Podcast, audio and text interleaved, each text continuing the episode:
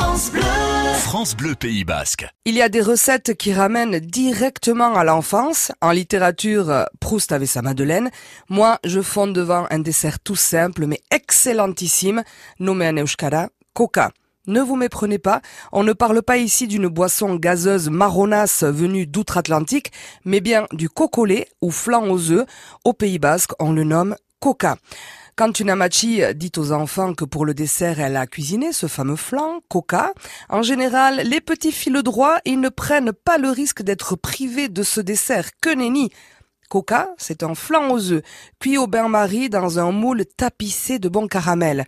Coca se démoule et on voit tout de suite s'il est réussi. Il a alors une bonne tenue, il est bien ferme.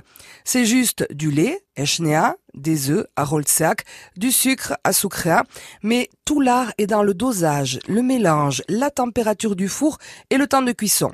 Au Pays Basque, ce flan, on l'appelle aussi pila, le flan au lait. La mode aujourd'hui est au dessert très sophistiqué, mélangeant les saveurs, les textures, les présentations spectaculaires. Pourtant, je trouve que ce dessert, Coca, Echneopila, est lui aussi spectaculaire dans son style et extrêmement bon.